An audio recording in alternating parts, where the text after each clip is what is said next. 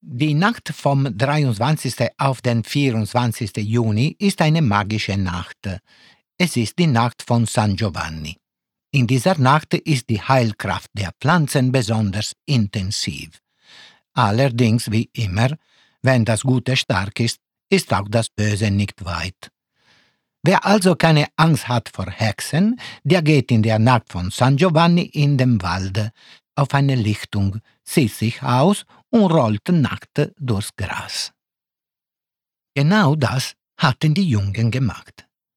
Weil sie aber immer so viele und so laut waren, konnten ihnen die Alten nie die ganze Geschichte erzählen und ihnen sagen, dass in der Nacht von San Giovanni die Bäume reden.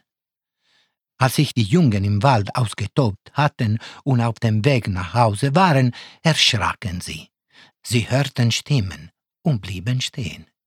Eine Ulme und eine Erle redeten vom Meer, das sie nie gesehen hatten.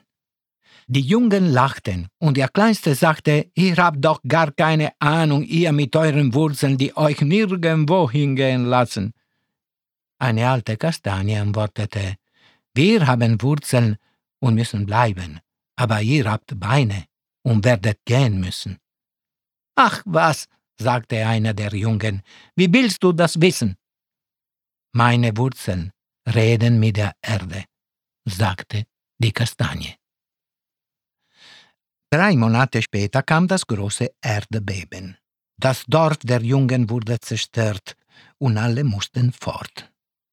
Wohin sie gegangen sind, weiß ich nicht. Ich weiß nur, dass einer von ihnen jetzt gerade im Radiostudio in Zürich ist.